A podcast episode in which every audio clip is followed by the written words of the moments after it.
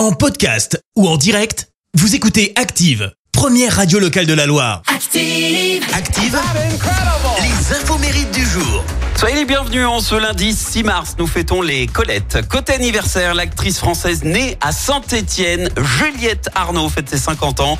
Et avant de devenir actrice, elle a suivi un cursus euh, Sciences Po, mais elle arrête un an plus tard. Elle se forme ensuite au cours Florent et son ex-petit ami euh, s'appelle Michael Youn. Ouais, rien que ça. Alors forcément, elle a joué dans le film Les 11 Commandements. Juliette Arnaud est également scénariste et justement, Hé cousine, je suis une sex Vous vous souvenez machine. Ramène tes copines, je leur casse le jean.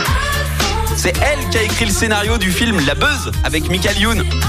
Ou encore celui du film euh, Arrête de pleurer Pénélope. À la télé, elle a joué dans la série Drôle de famille. Alice Nevers et dans la saison 10 de Clem, elle joue le rôle de Rachel. Et puis c'est également l'anniversaire d'un chanteur britannique que Fred Bompard adore. Il sait tout de lui. David Gilmour, 77 ans. Connu pour avoir été le guitariste et chanteur hein, de Pink Floyd.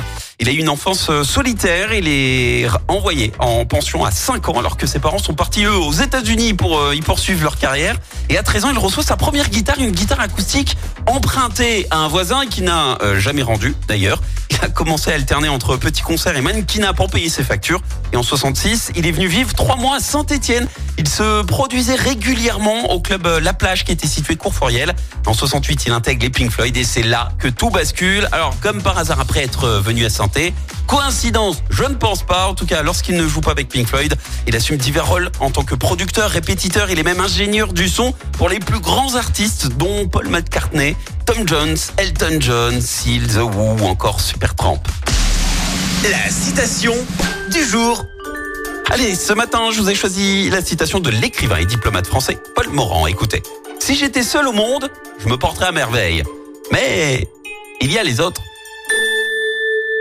Merci, vous avez écouté Active Radio, la première radio locale de la Loire. Active.